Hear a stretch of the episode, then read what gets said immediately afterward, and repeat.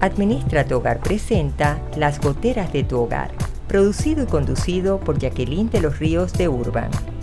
Un espacio para compartir e interactuar conectados con bienestar, calidad de vida, familia y hogar en compañía de Jackie Urban.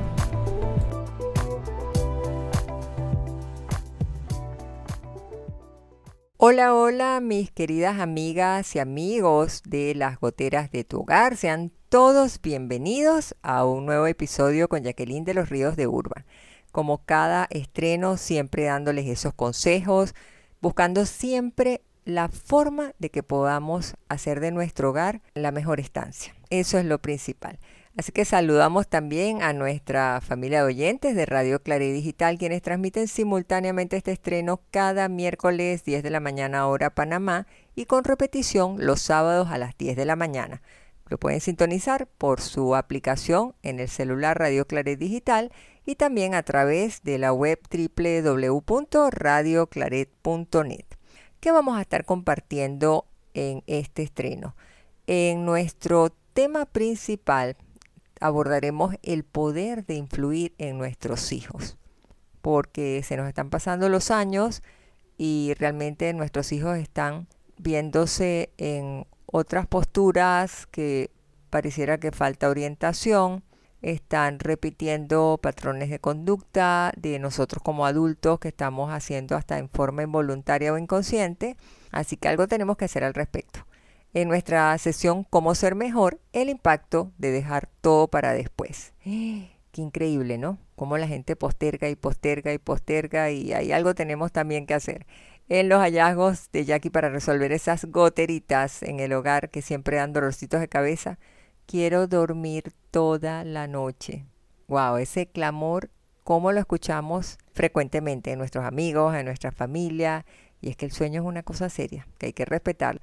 Y no podía faltar en nuestra nueva sesión Consintiendo nuestra salud, el polvo me molesta en los ojos. Y algo tenemos que hacer en forma natural para tratar de que no nos haga tanto daño y nos rascamos, nos da picazón, se nos irritan, se nos ponen rojos, se nos ponen seco. Vamos a llegar a esa sesión y ahí estaremos compartiendo. Así que empecemos de una vez. No demos más tiempo a esta experiencia que yo tanto disfruto al lado de ustedes y entonces comenzamos en nuestra sesión Cómo ser mejor. Y hoy les prometí hablar del impacto de dejar todo para después. Eso tiene una palabra, un nombre que quizás estremece a muchos, que es procrastinar. Y estamos en el mes de octubre, abriendo puertas al mes de octubre, un mes que aún debemos reforzar la planificación y siempre lo dejamos para luego porque, no, aquí todavía es muy temprano, todavía no estamos empezando el año, pero yo siempre digo, en todas las empresas ya en octubre la mayoría está haciendo sus planes operativos. Nosotros como familia podríamos aprovechar estos momentos que no estamos ofuscados con ningún tipo de festejos y nos podemos centrar si hay algo que quisiéramos hacer para el otro año en nuestra casa, a lo mejor una reparación de consideración, planear unas vacaciones, tenemos que hacer algún tratamiento de salud de alguno de los familiares que lo hemos ido postergando porque no es nada urgente y siempre merita pues que uno también tenga que contemplar su dinerito, de dónde va a salir esos recursos y tenemos que estar atentos porque se habla que este 2023 probablemente a nivel mundial hay una crisis de recesión que eso nos tiene que llevar a saldar nuestras deudas, a ser más conscientes de nuestros gastos y también hacer nuestros guardaditos para que no nos sorprenda. Pero hay que estar claros en algo. No le damos importancia a esta procrastinación y nos volvemos más bien reactivos. ¿Pero para qué? Y ahorita es que lo tengo que hacer. Entonces definamos qué es la procrastinación. Miren, la procrastinación es un hábito. Eso es grave, es un hábito. Ya lo hacemos parte de nuestro día a día. De diferir o posponer lo que necesitas, que esté listo, porque te ocupas de otras cosas menos importantes o porque te distraes con actividades que no son del trabajo ni son prioritarias. Te pones a ver el celular, las redes sociales, algún programa de televisión, te distraes con la mínima cosa y cuando vienes a ver lo que te habías comprometido que ibas a hacer, no lo estás haciendo. Entonces, hay tres cosas que son importantes que nosotros tomemos en cuenta. Primero es, tú tienes claridad en lo que quieres en tu vida para que te vayas aproximando a ese lugar donde tú vislumbras tu meta. ¿Realmente le tienes miedo a que fracases, te da inseguridad si no lo logras? Porque entonces, ¿qué pasa? Evades y no lo asumes por el miedo de volver a conectar con que fallé, me van a regañar, me van a castigar, me van a ridiculizar y eso nos genera un terremoto en nuestra confianza, en nuestra seguridad para decir yo tengo y sé que lo puedo hacer. Tercer aspecto que hay que poner atención es que hay personas que te dirán es que yo nunca me he organizado con tanto tiempo. Entonces la pregunta es, ¿y es que te desgasta poder prever algunas cosas del futuro, porque es de verdad desgastante tener siempre la mente en el futuro. Pero nosotros podemos ser previsivos en unas cosas. No quiere decir entonces que dejemos todo a mitad porque nos da pereza hacerlo. Entonces, ¿qué hacemos? Miren, hay que ir de lo grueso a lo fino, como yo muchas veces digo. Hay que elegir tres aristas en las que es necesario definir eso que hay que prestar atención. ¿Y qué vamos a hablar en ese sentido? Lo primero es, tú tienes que lo que quieras hacer y te propongas, que sabes que te va a ser difícil, tienes que comenzar en dividirla como en pequeñas tareitas, en pequeñas actividades para que tú a medida que lo vas haciendo sientas el placer del logro, de que lo tachaste, de que le pusiste un checklist y dijiste acá está, mi ganchito, sí lo hice al final del día. Eso te hace que la sumatoria de cosas pequeñas te va a lograr lo grande que habías planificado, pero que muchas veces lo vemos como una bola de nieve que se nos viene encima porque no lo hemos segmentado en parte. Otra de las cosas que yo recomiendo es que mires de lo distante a lo cercano. ¿Qué quiere decir eso? Bueno, imagínate tú qué podría ser el próximo año, a lo mejor en cuanto a tu realización personal, en cuanto a tu vida en familia, si vas a planificar un bebé, tus finanzas personales, si quieres cambiarte de trabajo, quieres lograr una promoción o hacer una especialización en tus estudios o dedicarte y cultivar más tu espiritualidad o en qué áreas de tu vida quieres obtener mayor sabiduría, enseñanza, aprendizaje y muchas cosas que tú te puedes hasta desempeñar un hobby o hacer algo. Entonces, si tú quieres tenerlo de la forma más organizado, te puedes valer del mejor recurso en estos momentos que es la tecnología si lo sabes hacer. Un cuadrito en Excel te va a poder ayudar y estoy seguro que sí. Le vas a poner fecha para cuando quieres terminarlo. esa fecha tienes que tratar de ponerla sin que sea con procrastinación, porque tú puedes decir, ay, voy a atender la cama, pero dentro de un mes. No, no, no, no, no. Tenemos que ser justos y realistas en lo que vamos a hacer. Hay que definir nuestro norte. Tenemos que buscar automotivarnos.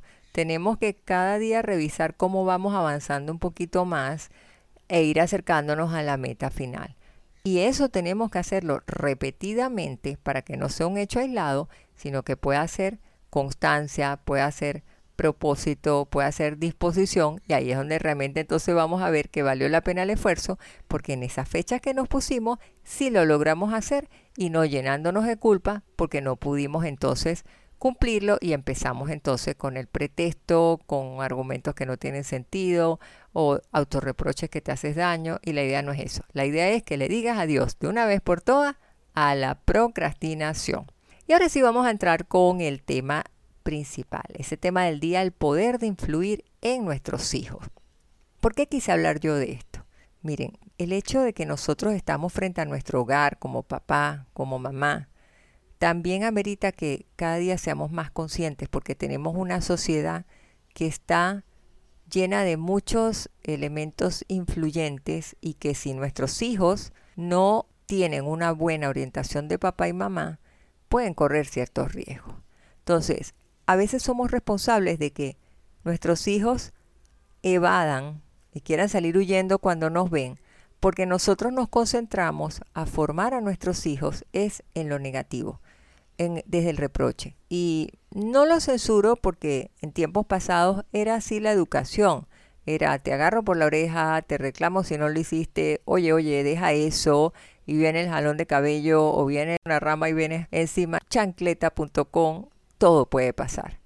Pero si se quiere que seamos, como llaman ahora los pelados, ser los influencers de nuestros hijos, nosotros tenemos que cambiar un poco ese chip. Tenemos que irnos a enseñarles en una manera positiva y sobre todo cuando están a nivel de adolescencia, que hormonalmente están tan susceptibles. Entonces es importante que nosotros podamos reforzar nuestra influencia sobre ellos para poder hacer una mejor conexión, estrechar más los vínculos de papás e hijos. Si son pequeños, vamos a lograr un efecto que es positivo, porque los hacemos sentir a nuestros pequeños más seguros, más confiados, y la idea es que nosotros cada día le podamos dar herramientas para que ellos puedan autorregular sus emociones, que ellos tengan un mejor manejo de su inteligencia emocional, que les podamos enseñar conceptos como la empatía, esa comprensión, la compasión, la bondad, valores. Y entonces lo que vamos a contribuir es a generar un hogar con mayor armonía. Nos vamos a sentir mejores, va a haber más calidad de vida, por lo tanto el bienestar va a estar presente pero hay que trabajar con esa conexión, con ese clic que podamos hacer con nuestros hijos, porque si no entonces vamos a perder esa bondad de la influencia que nosotros ejercemos sobre ellos y entonces simplemente lo que va a ocurrir es que ellos nos van a dejar de respetar. Eso es gravísimo cuando perdemos la autoridad como padres frente a nuestros hijos. Entonces escuchamos a tantas mamás que, ay, pero es que mis hijos no me hacen caso. Es que les digo que recojan la recámara y empiezo el 1 y el 2 y voy por el 3 y ya voy a sacar la correa y a ellos poco me importa. Yo no sé qué es lo que pasa, pero es que son arrebatados y reverentes. Nunca hacen lo que yo les pido. Y entonces, ¿en qué se traduce eso? En un constante campo de batalla la peleadera, no hay respuesta a los chiquillos y se pierde. Dejan de sentir ese engranaje que pudiera haber, que es conectar a mamá y papá con el niño, con el hijo. Entonces quizás nos toca a nosotros como papá y mamá tratar de mantener la calma en la medida que se pueda y ser menos reactivos y tener una mejor y mayor capacidad de respuesta sin que la respuesta sea un sometimiento, un castigo, un reproche, una descalificación.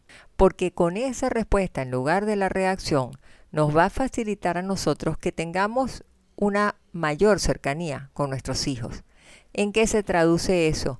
Que nos va a tocar a nosotros primero comenzar a aprender a autogestionar nuestras emociones para que luego entonces el día de mañana, uno, podamos exigirle a nuestros hijos y dos, podamos ser los marcos de referencia y ser los ejemplos para ellos. A fin de cuentas, educar no se trata de qué es lo que está haciendo el niño, sino qué es lo que nosotros estamos haciendo en esa educación de nuestros hijos y tenemos que involucrarnos, queridos amigos, tenemos que buscar la manera de que nosotros nos hagamos sentir y que no es el pretexto, es que lo que pasa es que trabajo ya aquí, lo que pasa es que no tengo tiempo, mira que yo tengo una empleada muy buena, es que mamá y papá se encargan de ellos, entonces ya yo me voy tranquilo al trabajo porque ellos quedan con sus abuelos y yo confío plenamente. Los tiempos cambian y la crianza de nuestros abuelos era diferente a cómo se está criando ahora. Y muchas veces nuestros hijos resienten cuando hay esas crianzas de antes que quizás ahora que tenemos tantos medios de comunicación para poder fortalecernos, formarnos, estar informados de todas las mejores maneras para que ellos no queden con trauma, yo creo entonces que nosotros deberíamos hacer ese esfuerzo también de preocuparnos por ellos y que sean nuestros niños el vivo ejemplo de lo que nosotros queremos transmitir como papá y como mamá. Yo creo que sería poco sensato pensar que un niñito puede sentarse y razonar y tener una escala de valores, juicios y analizar como un adulto. En verdad son niños, si no entonces no tiene sentido tratarlos como niños si van a ser viejitos en miniatura. Estamos hablando que no van a ser la repetición de nosotros, no es una versión mejorada de nosotros.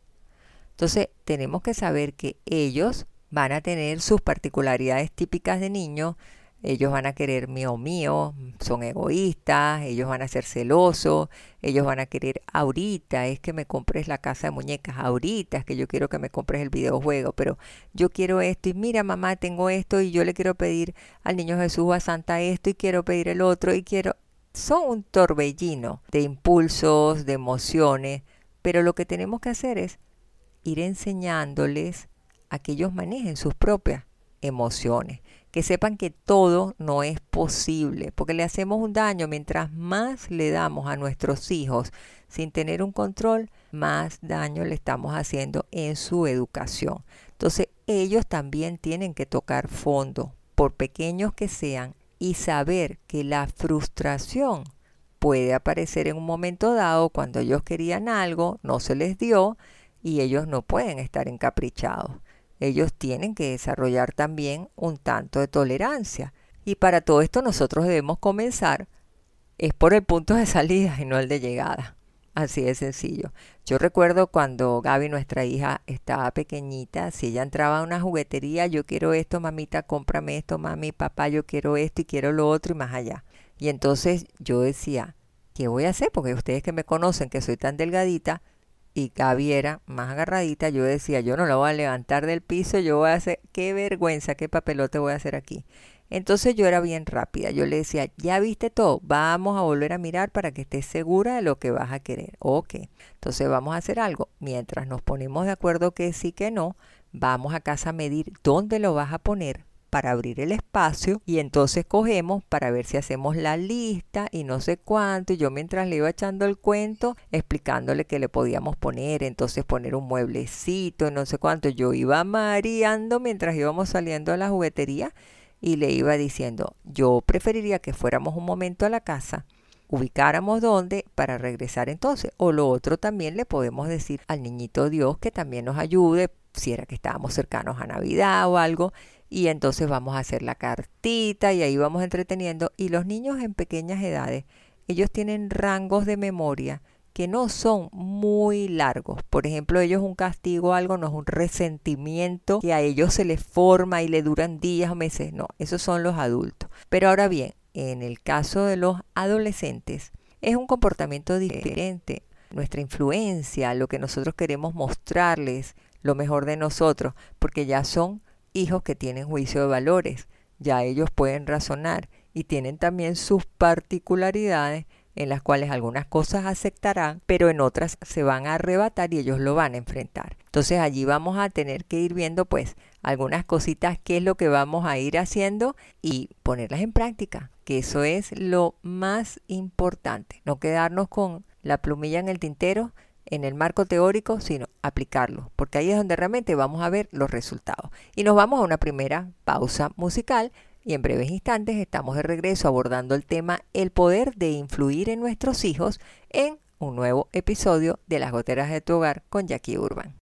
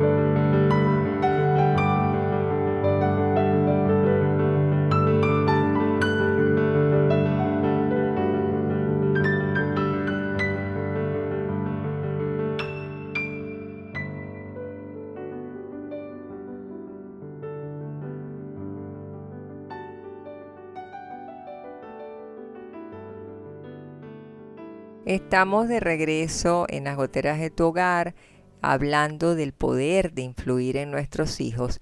Y para los que van en este momento sintonizando a Radio Claré, les comparto que hay que buscar cambiar el switch y empezar a educar de una forma positiva, reforzando nuestra influencia, nuestro marco de referencia positivo sobre ellos para poder hacer una mejor conexión para que nuestros niños se sientan más seguros y confiados. Que nosotros tengamos la capacidad de darle herramientas para que ellos también aprendan a ir controlando y gestionando sus emociones. Y eso es lo que hoy por hoy se conoce también como la inteligencia emocional. Pero entonces les decía yo que también tenemos que saber que niños, pues son niños, tienen una forma de que nosotros podamos influir en ellos muy diferente también a la de los adolescentes. Entonces, nuestros niños nuestros adolescentes no van a ser mini versiones que salen de nosotros. Ellos tendrán su personalidad, su particularidad, pero a nosotros pues nos va a tocar ir guiándolos a ellos. Entonces, ¿qué podemos hacer? Primero, es importante que comencemos por mirarnos con sinceridad, con humildad. ¿Cómo estamos manejando nuestros conflictos delante de nuestros hijos? Que tanto estamos siendo espejos de buenos modales, de valores, de cordialidad, amabilidad, cómo es nuestro trato con otras personas, qué tan educados somos nosotros, cómo nos hacemos respetar fijando límites, porque no podemos permitirle a cualquiera que nos esté atropellando, y más frente a nuestros hijos y después qué vamos a estar exigiendo nosotros o poniendo normas, qué tan empáticos somos esas son cosas que son importantes porque ¿qué ocurre? Que como padres no nos damos cuenta, entonces queremos corregir a nuestros hijos el mismo error que tenemos nosotros. Yo estaba en estos días en una capacitación y salió el tema, no recuerdo por qué, y yo les decía que yo conocí a alguien que comía muy compulsivamente y se llenaba la boca, pero entonces le decía con la boca llena a sus hijos, no hablen con la boca llena. Entonces, ¿qué ejemplo le estás dando tú a tus hijos? Si tú eres la primera persona que chasqueas en la mesa, que estás hablando con la boca llena, que es desagradable para el que tienes sentado enfrente, y tú comiences a hacerlo. Como este tipo de ejemplos, yo creo que tenemos que darnos cuenta que nosotros primero debemos comenzar a hacer una revisión de nosotros, a autodescubrirnos y analizarnos, yo diría que hasta en profundidad, cómo estamos siendo nosotros frente a ellos, y qué tipo de ejemplo le estamos dando también. Ahora, nuestro más grande error, y eso lo digo muchísimo, ese es el día a día, es que nosotros censuramos y regañamos y reprendemos y hasta castigamos lo que nosotros estamos haciendo a diario. Y que queremos disfrazarlos con una frase que ustedes no se imaginan el daño y el malestar que le causa a sus hijos. Es que somos adultos. Bueno, yo soy así porque yo soy tu mamá. Es que yo soy tu papá. Y entonces te ocultas en una imagen de autoridad que en algún momento puede llegar a ser irrespetada. Porque, ¿qué me vas a decir tú a estarme hablando de, de que yo no le quite al amiguito el lápiz si tú metiste la mano en otro proyecto en algo y agarraste un dinero y lo que me estás diciendo, porque yo me enteré por los medios o porque lo hablaron los papás de mis amiguitos o lo que quiera que sea, entonces tú que me vas a estar diciendo cuando tú eres el hazme reír de todos los demás y es adulto, es el papá o es la mamá. Entonces ese es un problema. Si tú no tienes una autoridad moral, tú vas a estar comprometido. Por eso yo siempre creo que hay que mirar profundamente entre nosotros nuestros hábitos, qué tipo de educación hemos recibido y por qué estamos cayendo así. Cuando los padres queremos guiar el comportamiento de nuestros hijos, tenemos que hacer diferencia entre nuestros niños que aún no llegan a una edad de tener un criterio de los adolescentes. ¿Por qué? Porque en el caso de los adolescentes son una edad más susceptible, diría yo. Quizás nosotros no vamos a poder decir no sales a jugar con el amiguito porque es no y ya. Está lloviendo y ya. Es un adolescente, no lo va a aceptar. Si nosotros logramos con un adolescente negociar, a un chiquillo lo mandamos, recoge todo tu cuarto que ya vamos a comer. Pero el adolescente va a decir, mamá, ¿qué te pasa? Yo estoy haciendo otra cosa, no puedo. Y lo va a enfrentar. Entonces, yo siempre digo que a veces hay que actuar con mano izquierda, porque tendremos más influencia si nosotros buscamos cuál pudiera ser el beneficio de ellos, en lugar de nosotros reprimir, ejercer una línea de autoridad indolente, hablar de un castigo o de una amenaza si tú no haces caso.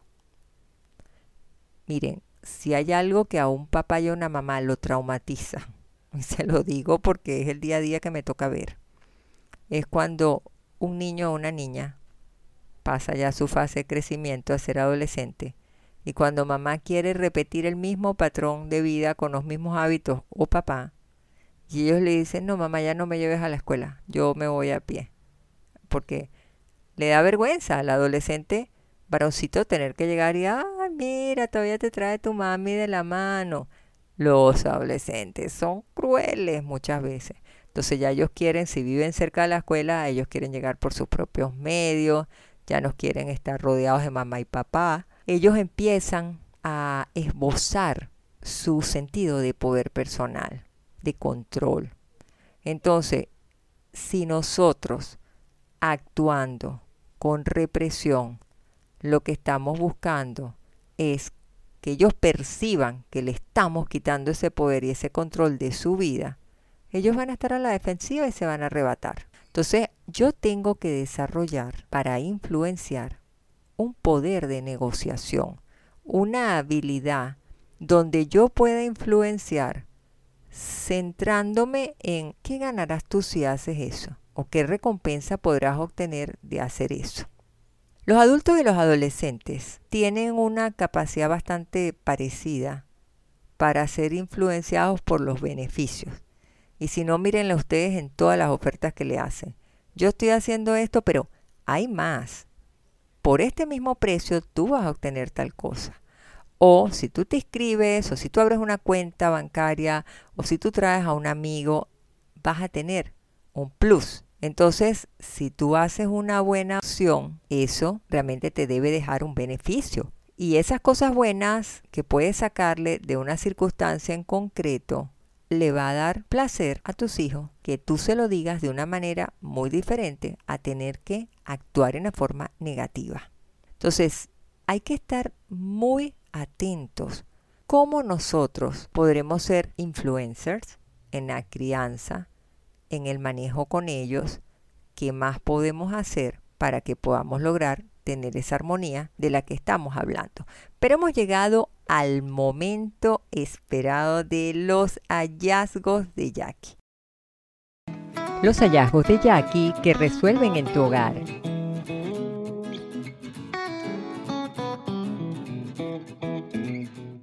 Esta vez vamos a estar compartiendo de algo que es importantísimo. Quiero dormir toda la noche. Ese es el clamor, miren, de muchísimas personas. Y es importante que conozcamos qué pasa allí. Según la clínica Mayo, para retomar un sueño saludable puedes hacer las siguientes recomendaciones. Y fíjense qué increíble. Uno, acuéstate y levántate a la misma hora todos los días. Eso es fundamental, incluyendo los fines de semana. Así que los trasnochadores, oídos al tambor. Porque la constancia refuerza el ciclo del sueño vigilia del cuerpo.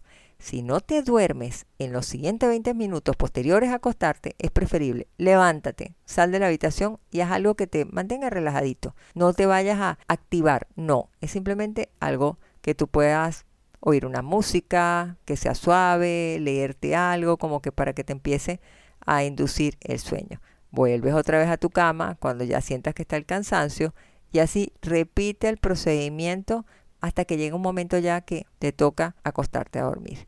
Pero uno siempre tiene que retomar el horario de sueño y el horario para despertarte, porque si empiezas a rodar, me acosté a la 1 y no pude dormir, me levanté a las 10, me dormí a las 4, me levanté a la 1 de la tarde, me dormí a las 5, me levanté a las 6 de la tarde, no vas a poder lograr retomar esa forma de sueño. Segundo es, no te vayas a la cama con hambre. Miren, eso es terrible. A mí me ha pasado que digo, no, no me provoca comer ahora en la noche, en la madrugada estoy dando brincos de un lado para otro y lo que tengo es hambre.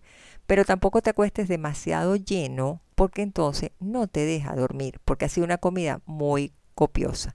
Entonces, evita comidas pesadas, evita comidas abundantes, es preferible que lo hagas unas cuantas horas antes de acostarte y evitas ese problema. Porque ese malestar te puede tener a ti despierto. Incluso no te deja ni siquiera dormir flat, plano, sino que tienes que tratar de buscar almohadones, dormir semisentado para que puedas digerir y eso es verdad que es bien incómodo.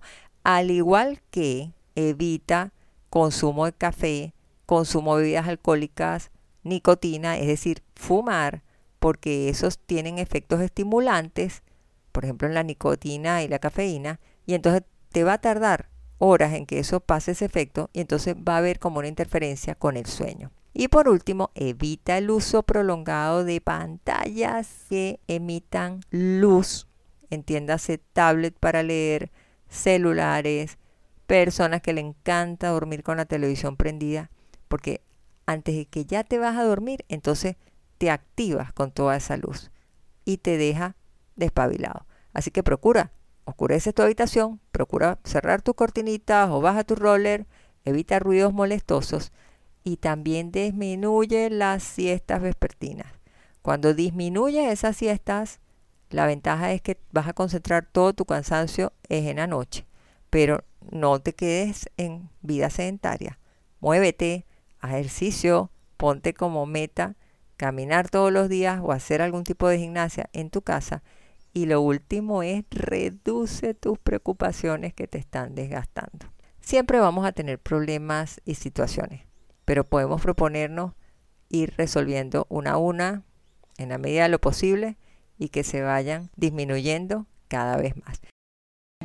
Los hallazgos de Jackie que resuelven en tu hogar.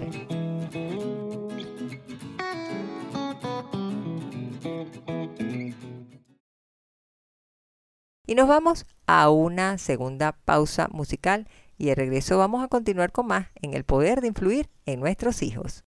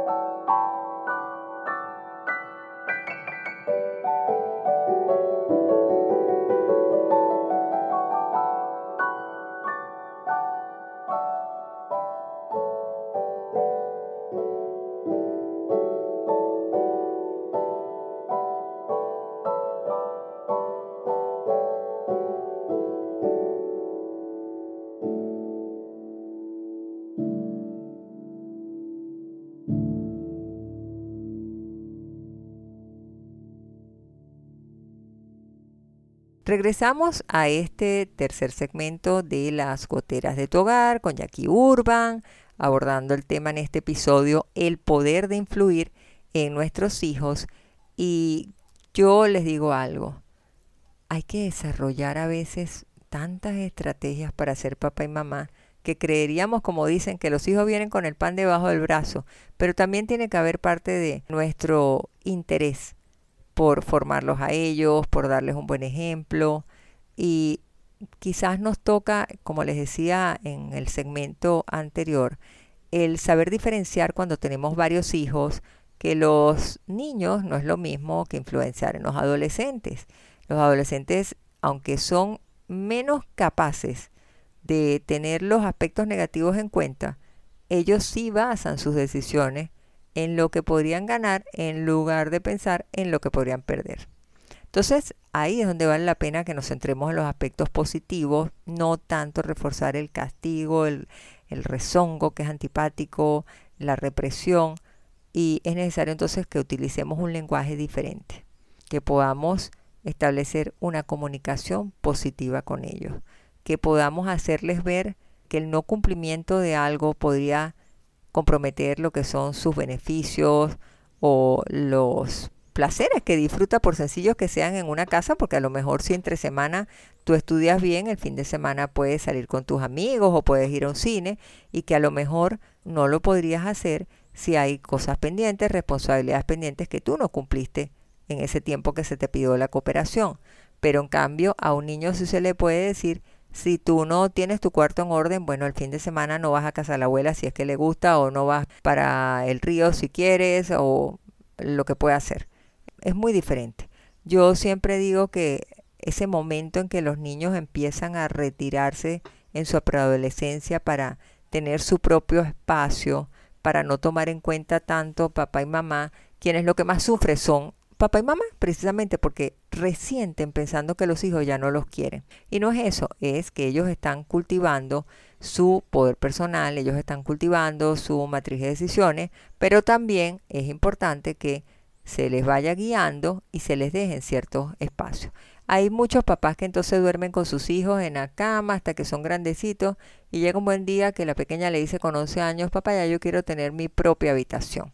Entonces uno dice, mi hija es que ya no me quiere. Miren, dejen el drama, dejen de victimizar. Ahorita lo que se trata es que los podamos comprender, que podamos ser luz para ellos y que podamos ser una buena influencia.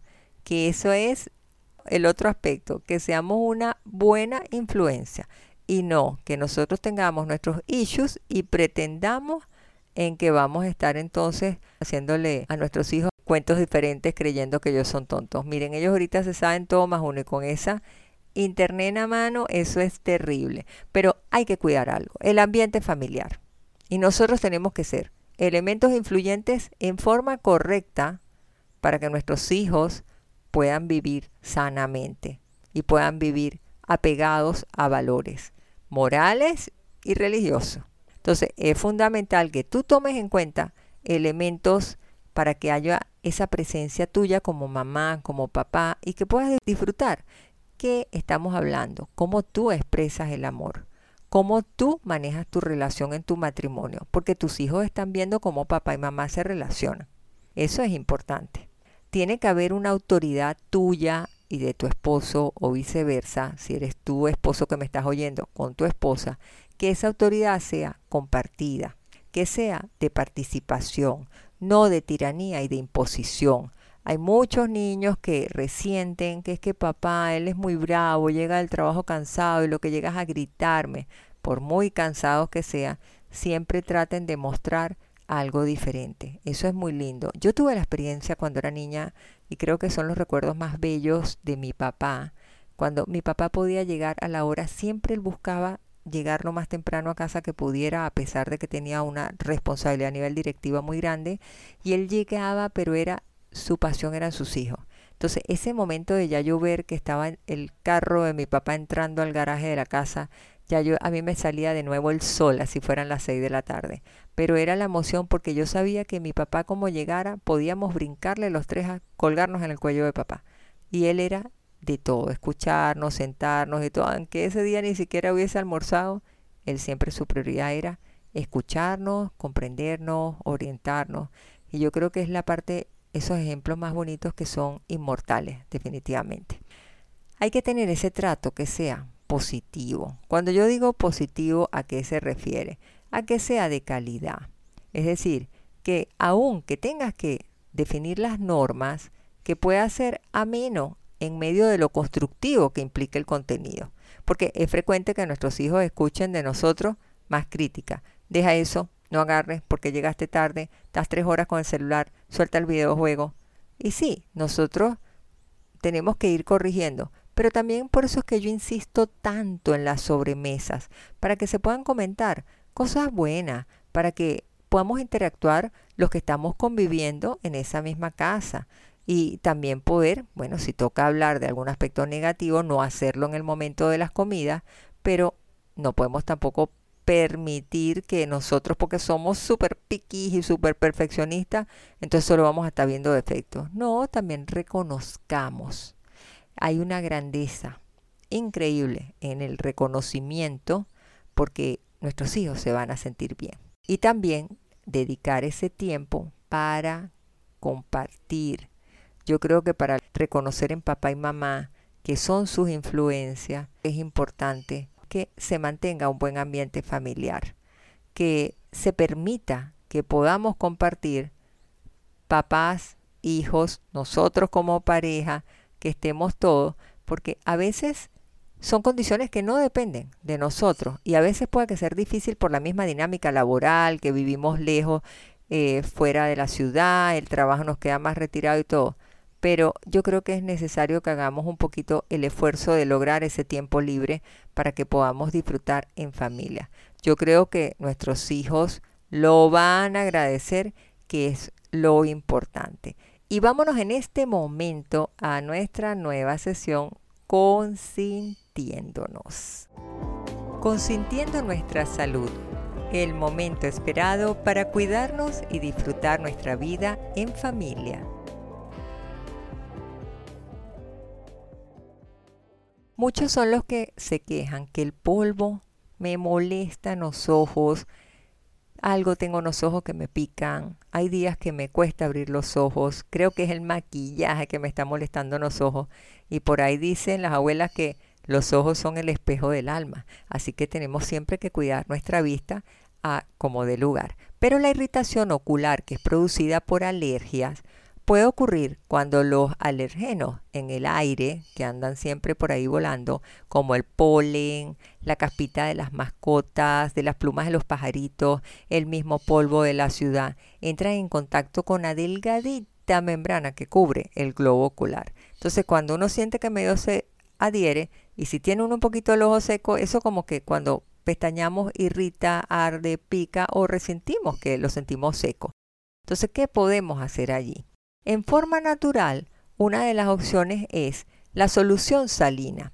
Es uno de los remedios caseros más efectivos de la época de las abuelas porque las infecciones de los ojos muchas veces pueden ayudarse al principio con solución salina. Ahora, recuérdense que siempre lo digo, la orientación médica es fundamental porque es posible que pueda tener que usar unas gotas que tengan antibiótico porque a lo mejor hay un padecimiento que puede ser un problema de, en los ojos de irritación, una infección también. Entonces es importante que la podamos ver.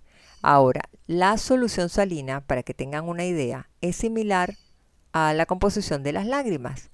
Y es por eso que yo digo que es una forma natural en la que el ojo se puede llegar a limpiar, si es algo de polvito o algo, porque la sal que tiene esa solución tiene propiedades antimicrobianas pero no en las proporciones quizás que las pudiera tener un medicamento. Entonces, debido a esto, es razonable que la solución salina pueda tratar unas infecciones de ojo efectivamente, siempre que sean, digamos, las básicas en modo 1.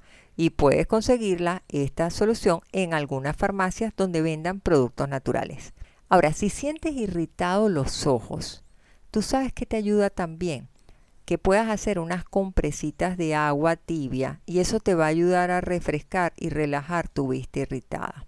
Cuando la vista la tienes muy fatigada, el agüita tibia te ayuda es como a relajar, pero puedes hacer también las compresas incluso con té, el té de manzanilla, puedes hacerlo con té negro y lo metes un ratito en la refri y después te pones así los algodoncitos o las gasitas te las pones impregnadas en los ojos y ese frío te va a ayudar muchísimo. Hay personas que también tienen la vista muy cansada, les duele la cabeza y se lo ponen y ayuda a que los ojos también se sientan mejor. Así que las compresitas son maravillosos. Ahora, tenemos que estar pendientes de algo. El síndrome del ojo seco, que ya no estamos hablando que es un polvito, que ya no estamos hablando que es que el polvo del Sahara que nos llegó a Panamá y a otros países que nos estén sintonizando, puede llegar a pasar pero aquí estamos hablando del síndrome del ojo seco. Eso ocurre cuando los ojos no producen suficientes lágrimas para mantenerse húmedos o cuando las lágrimas no están cumpliendo correctamente su función. Entonces, esto puede hacer que se sienta uno en una incomodidad, como una sequedad, hasta que pueda sentir dolor y en algunos casos te pueda causar hasta problemas de la visión. Por eso que yo siempre digo, tu oftalmólogo es bueno que lo visites una vez al año, si tú tienes que usar lentes que te puedan revisar tu fórmula para ver cómo tienes la dioptría, si te ha avanzado, te ha empeorado, te ha mejorado y que pueda revisar también si cuentas con ojo seco. Ahora, cualquier persona puede tener este síndrome del ojo seco, pero ¿saben quiénes son más probables que lo tengan? Nosotras las chicas. ¿Por qué? Si eres mujer, si tienes más de 50 años y si usas lentes de contacto y adicional a eso, no consumes suficiente vitamina A, que donde la tienes muy buena es en la zanahoria, en el brócoli o en el hígado, así que no te estoy mandando tabletitas, o ácidos grasos omega 3, que también lo encuentras en el pescado, lo consigues en aceites vegetales, lo consigues en las nueces, por eso es que es tan importante cuando vas al súper que puedas leer las etiquetas y darte cuenta donde te dice contiene eh, ácidos grasos omega 3, entonces ya tú sabes que allí puedes confiar en él ahí te das cuenta que si tenemos estas condiciones, pueda que suframos del síndrome del ojo seco. Miren, yo les digo una cosa, yo que leo tanto y que estoy pegada en la computadora, yo tengo mi solución salina en un frasquito gotero. Y me ven a mí, me pongo una gotita de cada lado, cierro un ratico los ojos, parpadeo y ya está. Es divino, definitivamente. Ahora, claro, hay gotas que son especiales para el síndrome del ojo seco y son más viscosas, entonces cumplen también una función. Yo no soy muy amiga en lo personal porque a veces me deja como unas legañitas más secas, entonces me molesta más eso. Y cuando, por ejemplo, hay personas que tienen conjuntivitis, hay conjuntivitis virales, entonces amerita que tú puedas tener algún preparado a gentamicina, entonces es recomendable que tu médico te oriente y que te pueda dar todas las directrices para que tus ojos estén al 100% consintiendo nuestra salud, el momento esperado para cuidarnos y disfrutar nuestra vida en familia. Bueno, amigas y amigos, como cada estreno, vamos ya en una despedida, cerrando ya este espacio del poder de influir en nuestros hijos y yo les diría algo, gánense la confianza de ellos. Eso es lo mejor que podemos tener.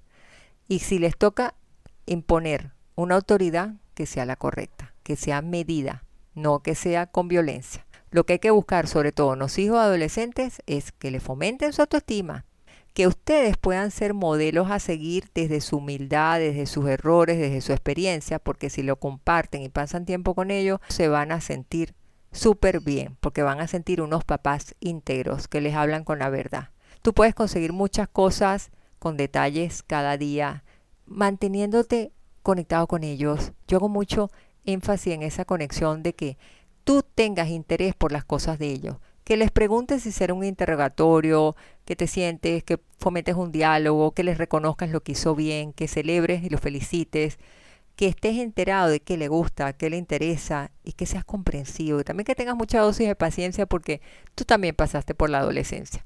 Así que todos pasamos por allí y nadie se ha escapado de eso. Así que bueno, llega el momento de decirles un hasta luego por el día de hoy, invitarlos que nos sigas en las redes de Administra tu Hogar, seguir sintonizando también los miércoles a las 10 en Radio Claret el programa Las Goteras de tu Hogar. Si no lo pudiste oír, tienes la repetición en la web de radioclaret.net los sábados a las 10 de la mañana por su aplicación en el celular Radio Claret Digital, tenemos esta alianza de corazón de verdad, preocupados por los hogares, por las familias, es evangelizando al mundo por internet. y también de estas condiciones humanas que se hacen tan necesarias hoy por hoy. Mi abrazo lleno de cariño, hasta una próxima oportunidad, reciban mil bendiciones, se les quiere un montón, bye bye. Administra tu hogar presentó Las goteras de tu hogar, producido y conducido por Jacqueline de los Ríos de Urban. Te esperamos en nuestro siguiente episodio el próximo miércoles a las 10 de la mañana, hora Panamá. Suscríbete y ubícanos en nuestras redes sociales y en administratuhogar.com.